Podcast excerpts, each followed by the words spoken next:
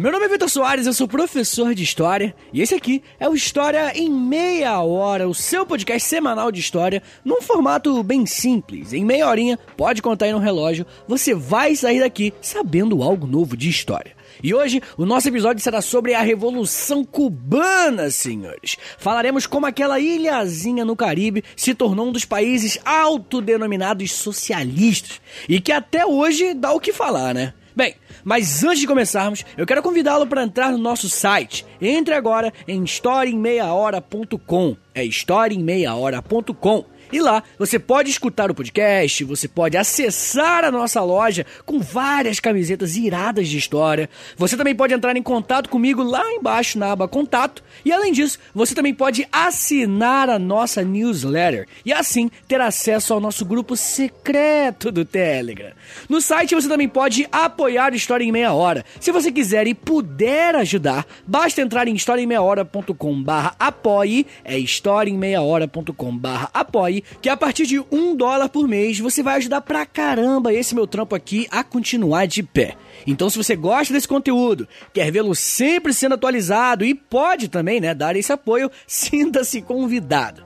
Bem, eu tenho outro podcast também, o História pros Brother, onde lá eu converso com o Alexandre Níquel e a gente fala de história, mas de uma forma bem mais informal, é bem mais falação de besteira parada.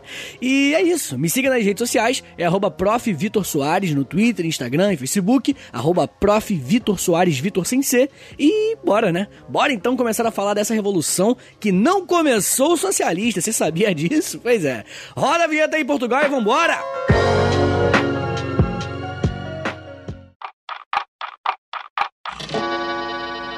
História em meia hora. O contexto da Revolução Cubana é primordial para entendê-la. É claro que tudo em história é necessário entender o contexto, mas o da Revolução Cubana, gente, era nada mais e nada menos que a Guerra Fria. A União Soviética versus os Estados Unidos pelo mundo todo. Ter o controle político e ideológico também de todos os países aqui na América era algo muito importante para os Estados Unidos. Era a tal da doutrina Truman. E o continente americano era bem fiel aos Estados Unidos, tá? É claro que você tinha, né, movimentos que criticavam a influência estadunidense por todos os países americanos, como por exemplo aqui no Brasil com o PCB, o próprio governo do João Goulart em alguns pontos, mas no geral, o continente americano havia se tornado um grande aliado aos Estados Unidos no contexto da Guerra Fria. Entretanto, um país bem pequenininho vai dar uma dor de cabeça gigantesca para os Estados Unidos. Sim, Cuba. O maior inimigo dos Estados Unidos na América, Che Guevara, vai vir justamente de lá. Mas bem, chega de contextualizar, vamos para os fatos.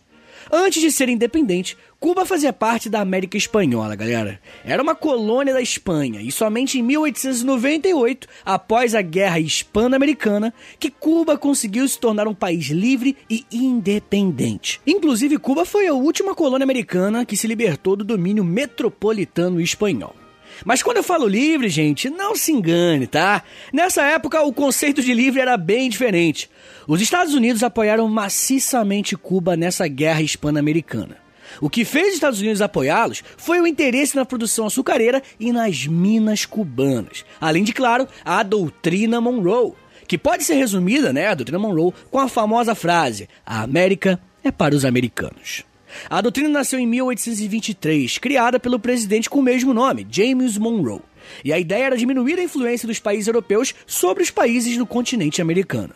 Mas ó, fofoca aqui pra vocês, tá? Antes da Guerra Hispano-Americana, os estados do sul dos Estados Unidos, que na época ainda era escravista, tentaram comprar Cuba dos espanhóis. Pois é, a ideia era ter mais um lugar para pegar pessoas para escravizá-las.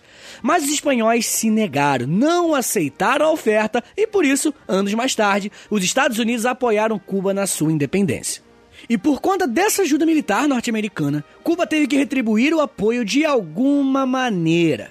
Logo depois da libertação da ilha, os estadunidenses governaram a recém-criada República de Cuba por três anos. Temporariamente, os norte-americanos ficaram lá, apoiando os caras, com claras segundas intenções nisso tudo. Em 1902, era inserido dentro da Constituição cubana uma emenda que mudaria para sempre a vida dos cubanos, a emenda Platt.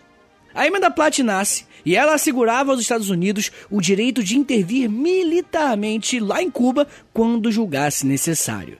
Você tem ideia do que, que é isso? Cuba nasce com uma emenda dentro da Constituição que dizia que, se fosse necessário, os Estados Unidos poderiam intervir militarmente quando quisesse.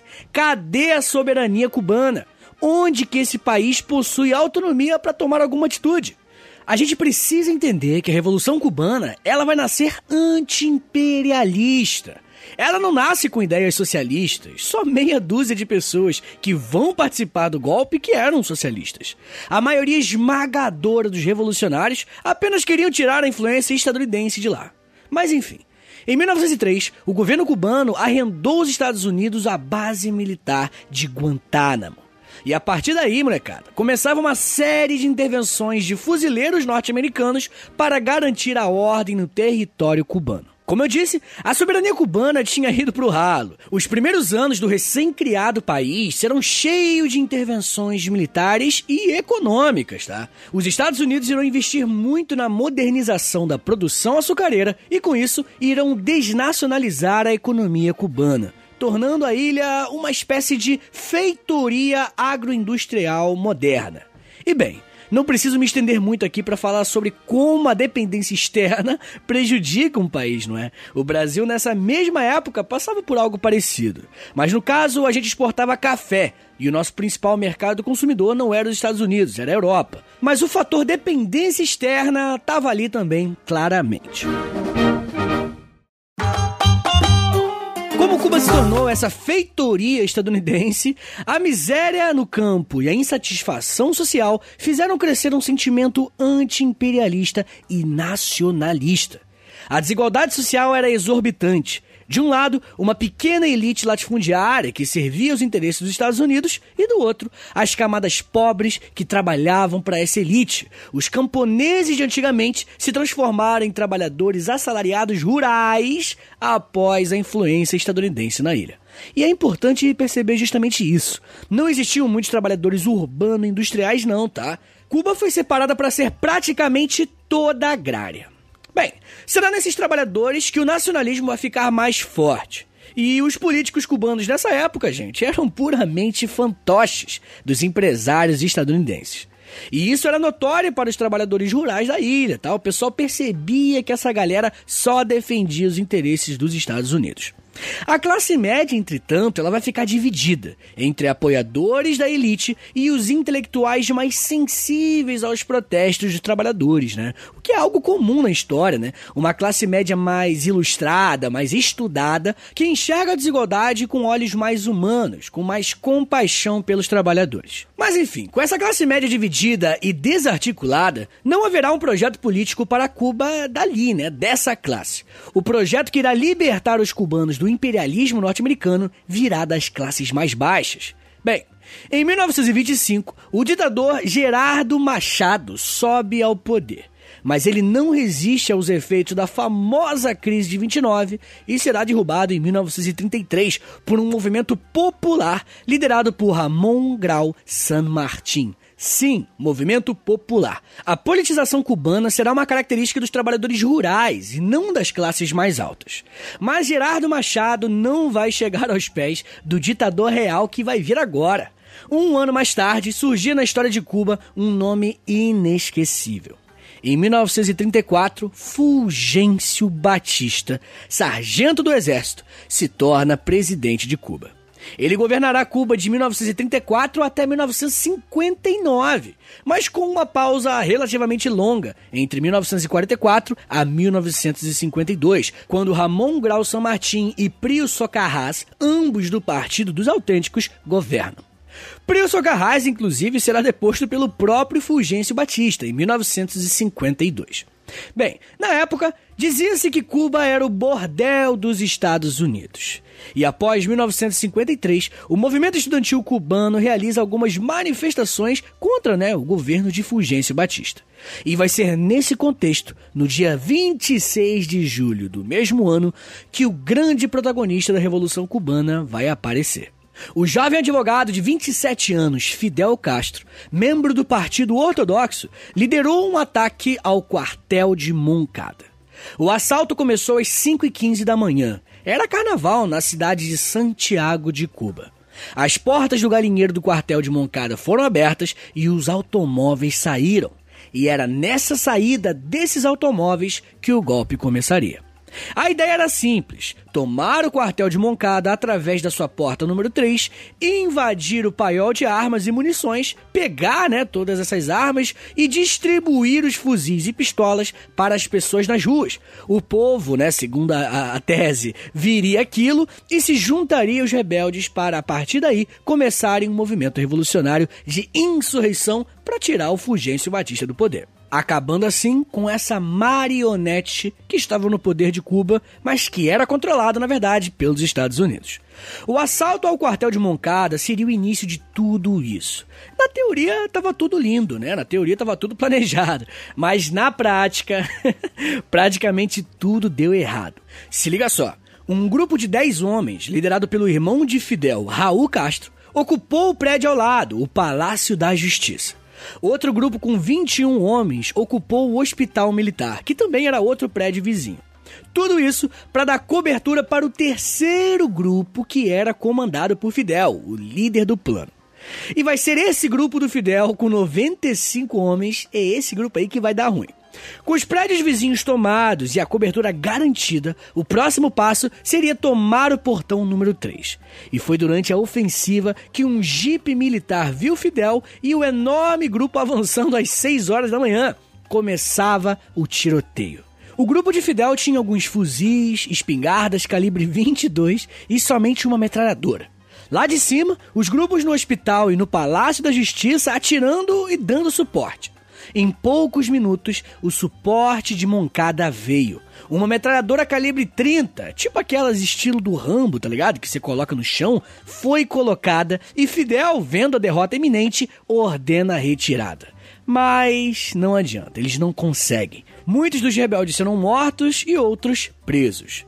Abel Santa Maria, o segundo no comando do ataque, foi preso, torturado e morto no mesmo dia do ataque. Fidel e Raul Castro foram presos e durante o interrogatório, Fidel disse uma das frases mais marcantes da história de Cuba: Condenem-me, não importa, a história me absolverá. Fidel Castro foi condenado a 15 anos de prisão no presídio Modelo, localizado na Ilha de Pinos, e seu irmão, Raul Castro, foi condenado a 13 anos.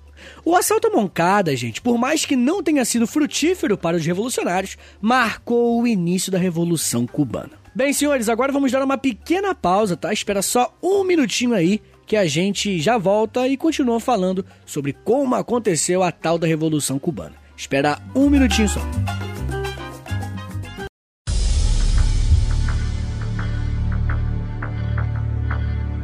Dois anos após o assalto à Moncada e as prisões dos revolucionários, em 1955, a pressão política para libertar os rebeldes foi enorme incluindo de professores jesuítas lá da infância de Fidel. Olha aí, professor sempre ajudando o aluno. Eu tô falando que essa raça é trouxa. Mas enfim, essas pressões políticas foram funcionando, tá? E os rebeldes que atacaram o quartel de Moncada são libertos, incluindo, claro, Fidel e Raul Castro. Mas eles não foram enviados de volta a Cuba, eles foram exilados para o México. E vai ser lá que o trio mais odiado pelos Estados Unidos vai se conhecer: os irmãos Castro e Che Guevara. Che tinha chegado no México no mesmo ano, logo após ter participado de um golpe na Guatemala contra o presidente Jacobo Arbenz. Che era argentino, médico e tinha apenas 26 anos quando conheceu os irmãos Castro. Foi um amigo em comum, Nico Lopes, que uniu o trio. Fidel, desde quando pisou no México, já começou a planejar um golpe para tirar Fulgêncio Batista do poder. E segundo o jornalista argentino Hugo Gambini, escritor da biografia El Che Guevara, quando Raul Castro contou a Che sobre o plano do seu irmão para invadir Cuba, ele soltou uma gargalhada e mandou: Esses caras não têm solução. Isso é muito frase, né, de, de, de gente mesmo, né, de ser humano. E assim, né, gente, as melhores amizades são as que nascem em volta de grandes projetos. E invadir uma ilha dominada por um presidente ditador apoiado pelos Estados Unidos é um projeto gigantesco, né? Mas enfim, o Che riu da piada, mas se amarrou na ideia, tá? E ficou ansioso para conhecer Fidel. Afinal, Fidel Castro se tornou uma lenda entre os revolucionários latino-americanos por conta da afronta lá do seu julgamento, né? Que eu acabei de falar do A História Me Absolverá. Bem, entre julho a setembro de 1955, os três se conhecem finalmente. Eles passam a noite inteira conversando sobre o plano e no dia seguinte já começava a organizá-lo. Com poucos meses, eles unem exilados cubanos lá no México e reorganizam o movimento do 26 de julho, ou M26-7, que ganhou esse nome por ter sido o dia do assalto ao quartel de Moncada, né, que eu falei agora há pouco. O Fidel viajou para os Estados Unidos para angariar apoio entre os exilados cubanos de lá também. Ele consegue juntar 50 mil dólares com doações de cubanos ricos que não gostavam do Fulgêncio Batista. Eles compram armas, munições e muito mais. Depois ele volta ao México e lá na fazenda Santa Rosa, que fica na cidade mexicana de Chalco, eles começaram o treinamento para os seus homens. Alberto Baio foi o professor dos revolucionários e durante três meses eles ficaram nessa fazenda aprendendo todos os segredos da guerrilha. Aprenderam como atirar, fabricar bombas, destruir tanques, andar pela selva, enfim, tudo que uma guerrilha precisava. O exílio no México, gente, foi muito útil para essa preparação. Você vai ver que o número de rebeldes do movimento 26 de julho será muito menor do que todos os homens que Fulgêncio Batista tinha ao seu controle. Mas mesmo assim, os revolucionários do movimento do 26 de julho vencerão. Claro, né, que foram muitas variáveis, mas é bem difícil imaginar uma vitória dos rebeldes sem esse treinamento longo lá no México. Bem, no dia 2 de dezembro de 1956, após um longo período de preparo no México, o iate Grandma, que significa vovó em inglês, o que deixa tudo mais engraçado, chega em Cuba com 82 homens treinados e armados do movimento do 26 de julho, prontos para iniciar o golpe que tiraria a ditadura de Fulgêncio Batista do poder. Entretanto, a Força Aérea Cubana já os esperava lá. E assim que eles chegaram, começou uma batalha. Foi uma batalha, inclusive, muito sangrenta. E a maior parte do pequeno grupo de revolucionários morre. Inclusive, nesse momento, Fulgêncio Batista anuncia que Fidel Castro morreu nesse ataque, né? O que se tornou uma vantagem para o grupo do 26 de julho futuramente. Afinal, o governo cubano achava que os rebeldes estavam sem liderança. Mas na verdade ele não morreu, né? Ele estava bem vivaço. Bem, o trio Fidel, Raul e Che sobrevivem e eles fogem para Sierra Maestra, um local que será o grande cenário dos revolucionários em Cuba. Lá, eles passaram a organizar os camponeses cubanos que também estavam insatisfeitos com o governo de Fulgêncio para a luta armada. Mas não foi somente de camponeses que o apoio veio, não, tá? Os rebeldes também entravam em contato com os setores da burguesia que eram contrários à ditadura de Fulgêncio Batista, principalmente por acreditarem no projeto nacionalista para Cuba. Esse é o ponto, molecada. Nesse ponto, o movimento 26 de julho não falava nada de socialismo. Não existia o papo de repartir os meios de produção ou nada parecido com isso. A propriedade privada ser garantida nunca foi nem discutida no movimento. A ideia era simples: tirar Fulgêncio Batista do poder e implantar um governo nacionalista. A palavra era essa: nacionalismo, não era socialismo. O socialismo cubano só vai vir depois que Fidel tomar o poder, quando a União Soviética apoiar Cuba. Não se esqueça que tudo isso que eu estou falando aqui aconteceu durante a Guerra Fria. E durante um período tenso, né, que foi a década de 50 e 60, vai ser onde o bicho vai pegar. Inclusive, eu tenho aqui no feed do História em Meia Hora um episódio sobre Guerra Fria, tá? Quando acabar esse episódio aqui, você vai lá e ouve, demorou?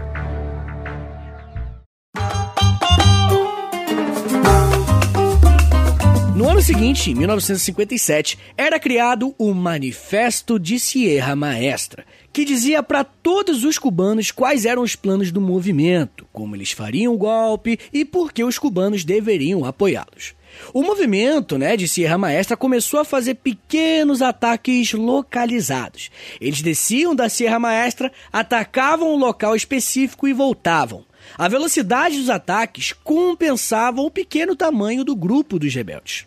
Após inúmeros ataques como esse, em 1958 ocorre a Marcha sobre Havana, uma marcha com milhares de pessoas favoráveis à deposição de Fulgêncio Batista. Esse evento contava com os rebeldes, sim, mas com muitos membros também da população civil, o que mostrava a clara insatisfação coletiva em Cuba. Outra coisa que contribuiu tanto para mudar a opinião popular sobre Fulgêncio Batista, quanto também para auxiliar os ataques rebeldes, foi uma rádio pirata chamada Rádio Rebelde, criada em fevereiro de 1958. Nessa época, os guerrilheiros de Sierra Maestra eles compunham algo em torno de 200 homens apenas, enquanto o exército cubano, somado com a força policial cubana de Fulgêncio Batista, tinha algo em torno de 30 a 40 mil soldados. Por conta do manifesto de Sierra Maestra e até da Rádio Rebelde, Fulgêncio Batista sabia onde estavam os revolucionários e por isso decidiu um ataque nas montanhas chamado Operação Verano. 12 mil soldados foram enviados para a Sierra Maestra, mas a maioria não tinha experiência de combate, o que fez a derrota ser vergonhosa. Para você ver, né, como é que preparação é tudo, né? 12 mil soldados, só que muitos não preparados. Eles também tinham o fator higher ground, né? Que eles estavam em cima na Sierra Maestra, mas mesmo assim, 12 mil pessoas versus 200 é muita coisa. Só que, como eu falei, boa parte desses 12 mil homens não tinham experiência e todos os 200 lá de Sierra Maestra eram muito bem treinados. Bem, Após inúmeras batalhas, onde sim, algumas Fulgêncio quase venceu, várias cidades foram tomadas pelos revolucionários. E quando Fulgêncio soube disso, né, dessa tomada de várias cidades, ele foge, senhores, ele foge para a República Dominicana. Era a vitória do movimento 26 de julho. Cuba havia sido tomada pelos revolucionários. Na hora, um governo provisório foi criado e Manuel Urrutia se tornava o presidente. A partir daí, molecada, um monte de empresa estadunidense foi nacionalizada, saúde e educação públicas foram completamente reformuladas e aumentadas, latifúndios foram expropriados suprimidos, reforma agrária rolou, que nunca aconteceu até hoje no Brasil. Vixe, o panorama cubano mudava completamente. E bem, inúmeros soldados e policiais de Batista foram julgados por violarem direitos humanos e crimes de guerra, incluindo assassinato e tortura e boa parte deles foram mandados para o paredão. O paredão era um paredão, né? Como o nome mesmo já diz, onde a galera era fuzilada, parada pesada. Pois é, né? O pessoal fuzilou pessoas por desrespeitarem direitos humanos. Olha a lógica aí. Mas enfim, era óbvio que os Estados Unidos não estariam felizes com tudo isso. No meio da Guerra Fria, um governo que nacionaliza empresas estadunidenses, um governo que também aumenta a saúde e educação, só poderia ser visto pelos estadunidenses como um governo comunista. Tanto que meses mais tarde, o Fidel Castro foi aos Estados Unidos, você sabia disso? Ele foi lá para explicar né, o que, que foi a Revolução Cubana. E lá ele diz o seguinte: se liga só. Eu sei o que o mundo pensa de nós. O mundo pensa que somos comunistas, é claro. Mas eu tenho dito claramente: não somos comunistas. Eu tenho dito muito claramente. Olha que doideira. Fidel Castro foi nos Estados Unidos para falar para todo mundo que não era comunista. Futuramente, eles até poderiam ser considerados comunistas, né? mas naquele momento, realmente eles ainda não eram. A gente não pode esquecer, gente, que qualquer tipo de manifestação nacionalista no continente americano durante a Guerra Fria era taxado de comunista automaticamente. O mesmo ocorreu em 1961, quando Jânio Quadros saiu da presidência e João Goulart assumiu. O Jango não era comunista, nem nada do tipo. Mas naquela época, no meio da Guerra Fria, se você não aceitasse a entrada de empresas estadunidenses no seu país, você seria assim chamado de comunista soviético. E, inclusive, foi justamente por isso que os Estados Unidos apoiaram maciçamente os militares no Brasil no golpe de 64. E eu também tenho um podcast sobre o golpe de 64 e é o podcast que eu mais fui xingado na minha vida inteira. Então ouve lá para você entender um pouco mais sobre o contexto de Guerra Fria depois que acabar isso aqui, demorou? Mas muito bem, por isso, o governo norte-americano decidiu impor uma série de medidas econômicas restritivas, como por exemplo o boicote ao açúcar cubano. Em janeiro de 1961, eles também rompem relações diplomáticas com Cuba. E em abril do mesmo ano, eles promovem a invasão militar à Baía dos Porcos. E por incrível que pareça, os Estados Unidos fracassam. A invasão foi um fracasso. Os Estados Unidos perderam e perderam feio para o novo governo cubano. E por conta disso, os Estados Unidos farão uma coisa que vai prejudicar bastante a ilha até os dias atuais: os famosos embargos econômicos. Isso fará a economia cubana não conseguir se desenvolver e, nesse momento, parecia ser o decreto para o fracasso do novo governo cubano. Cuba vai ser expulsa da OEA, a Organização dos Estados Americanos, e a relação com os Estados Unidos vai acabar completamente. Porém, quando os cubanos não tinham mais esperança, você sabe aquele ditado, né? Aquele o inimigo do meu inimigo é o meu amigo? Pois é, vai acontecer agora esse ditado. Cuba se tornará inimigo dos Estados Unidos, não é? E por isso a União Soviética vai querer fazer amizade com os caras. Pois é, Cuba e União Soviética se alinham em maio de 1961. Fidel Castro, agora sim, ele faz um discurso falando com todas as letras. Cuba é um Estado socialista. Mais tarde, em 1962, é instalado em Cuba mísseis nucleares de longo e médio alcance apontados para os Estados Unidos. Pois é, agora a história mudou. Cuba não é mais um problema para as empresas estadunidenses agora. Agora Cuba é um problema para o governo estadunidense também. Os mísseis nucleares em Cuba vão causar um alvoroço incrível nos Estados Unidos. Mas não pense que esses mísseis foram colocados sem motivo lá não, tá? Para Cuba, esses mísseis foram colocados como resposta à invasão à Baía dos Porcos. E para os soviéticos, esses mísseis foram resposta à presença de mísseis estadunidenses na Turquia que estavam apontados para a União Soviética. Você entendeu agora? Muita gente não fala disso, né? Eu já percebi. Os Estados Unidos, eles colocaram mísseis nucleares antes lá na Turquia e os Estados Unidos invadiram Cuba. Por isso que rolou a tal crise dos mísseis em Cuba.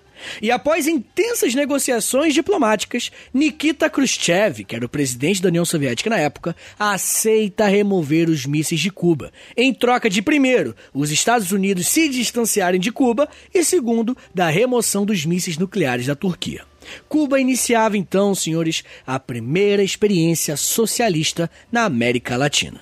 Em 1963, o Partido Unificado da Revolução Socialista nasce, mas em 1965 ele é substituído pelo Partido Comunista Cubano, que está lá no poder até hoje.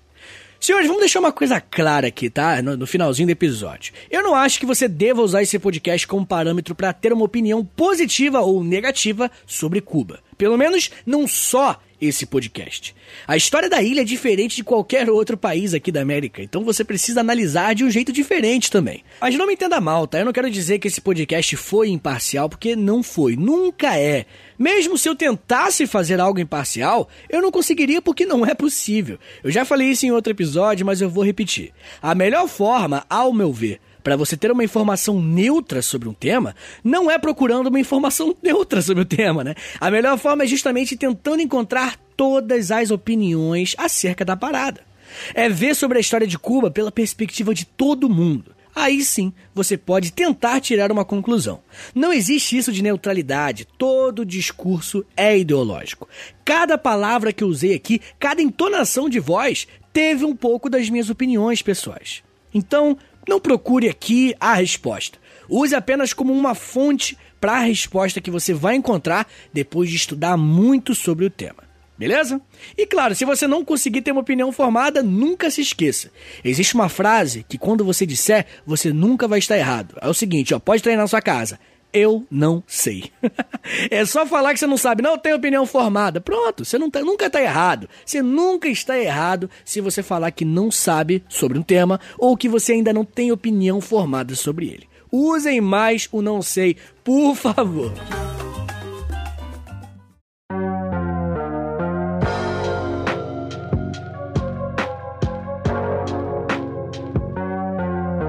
Senhores, enfim, muito obrigado obrigado por terem ouvido até aqui. Desculpa esse, esse desabafo no final, é que eu fico meio tiltado com a galera às vezes. Eu espero que você tenha aprendido algo, que você tenha gostado do episódio. Todo sábado tem episódios novos aqui no História em Meia Hora, às vezes atrasa um pouquinho, mas é todo sábado religiosamente. Ó, eu vou te pedir um favorzinho agora, se inscreve aí, onde quer que você esteja escutando esse podcast. A maioria dos meus ouvintes estão no Spotify, então no Spotify é para clicar em seguir. Mas se você estiver ouvindo em outro lugar, em outra plataforma, clica aí em se inscrever, em, em assinar, não sei, né? Não sei como é que funciona a plataforma que você estiver ouvindo.